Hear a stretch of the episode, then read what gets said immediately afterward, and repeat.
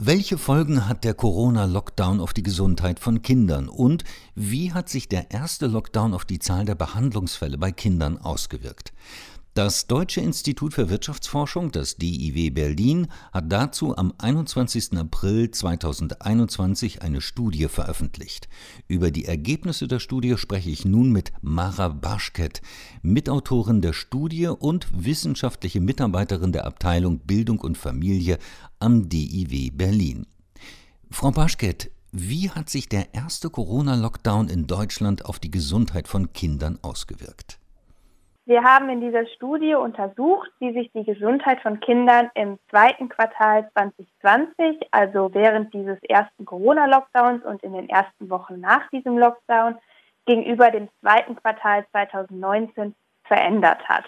Und dafür haben wir Daten der Kassenärztlichen Bundesvereinigung genutzt, die eben alle Abrechnungsdaten der gesetzlichen Krankenversicherungen umfasst. Das heißt, wir haben Diagnosen, die von ambulanten Ärzten gestellt wurden und umfassen somit eigentlich alle gesetzlich krankenversicherten Kinder in Deutschland. Wir haben uns dabei auf die Altersgruppen 1 bis 12 Jahre fokussiert und teilen die Kinder dann in verschiedene Altersgruppen ein. Wir unterscheiden zum einen zwischen Krippen- und Kita-Kindern, also vor dem Schulalter, und dann zwischen Grundschulkindern und Kindern in den ersten Jahren äh, der weiterführenden Schule.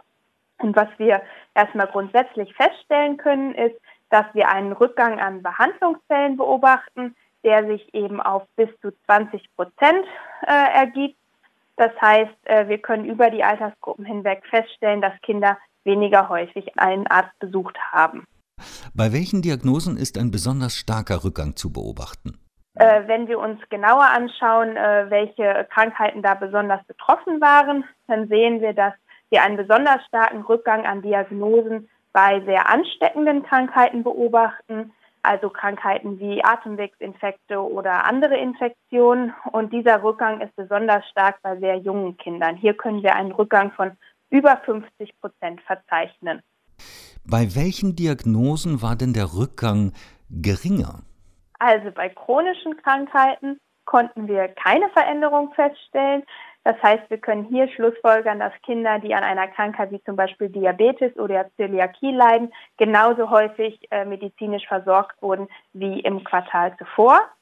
Und bei psychischen Krankheiten können wir zwar kleine Rückgänge feststellen, diese sind allerdings wesentlich geringer als bei den physischen Beschwerden und bei den sehr kleinen Kindern sind diese Rückgänge auch statistisch gesehen nicht signifikant.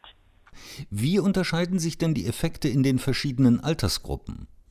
Ja, hier können wir sehen, dass sich bei den physischen Krankheiten, also den sehr ansteckenden Krankheiten, wie zum Beispiel eben Atemwegsinfektion, äh, diese Rückgänge besonders stark bei sehr kleinen Kindern sind, also Kinder, die im Krippen- oder Kita-Alter sind. Allerdings sind sie auch nach wie vor bedeutend in den älteren Altersgruppen.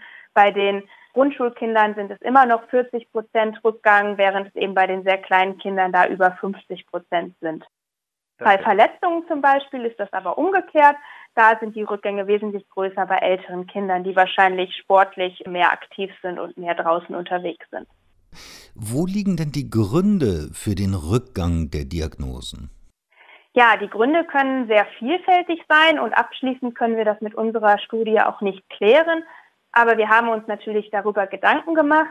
Und ein Grund könnte sein, dass Eltern weniger häufig einen Arzt besuchen mit ihren Kindern aus Angst, dass eben mit diesem Arztbesuch vielleicht eine Corona-Infektion verbunden ist sodass dann eben, wenn Kinder nicht so schlimme Symptome haben, man auf diesen Arztbesuch gegebenenfalls verzichtet.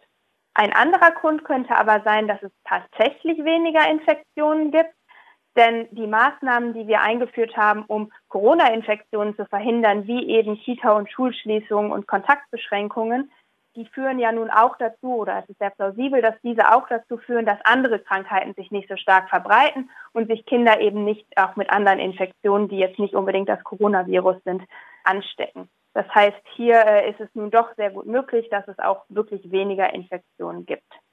Für die Verletzungen haben wir noch eine andere Erklärung. Hier würde man erwarten, dass eben Kinder vielleicht jetzt auch sich weniger bewegt haben. Freizeitsportmöglichkeiten sind weggefallen und somit sich dann vielleicht auch weniger häufig verletzt haben. Frau Barschket, welche gesundheitspolitischen Konsequenzen ließen sich denn aus Ihren Ergebnissen ableiten? Ja, das ist natürlich auch nicht so einfach zu beantworten. Da gibt es ja wie immer verschiedene Seiten der Medaillen. Aber eine Sache, die wir gerne betonen möchten, ist, dass Corona hat ja nun hauptsächlich negative Auswirkungen und ein aber vielleicht positiver Nebeneffekt ist, dass Kinder weniger häufig krank waren, dass sie sich weniger häufig mit anderen Infektionen angesteckt haben.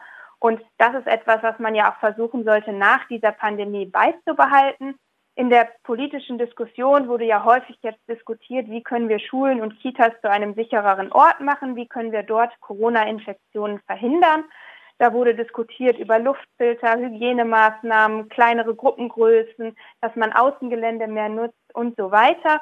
Und das sind ja auch Dinge, die man in der Zukunft dann versuchen kann zu etablieren, um eben zu verhindern oder einzudämmen, dass sich nicht so häufig in Kitas und Schulen Krankheiten übertragen.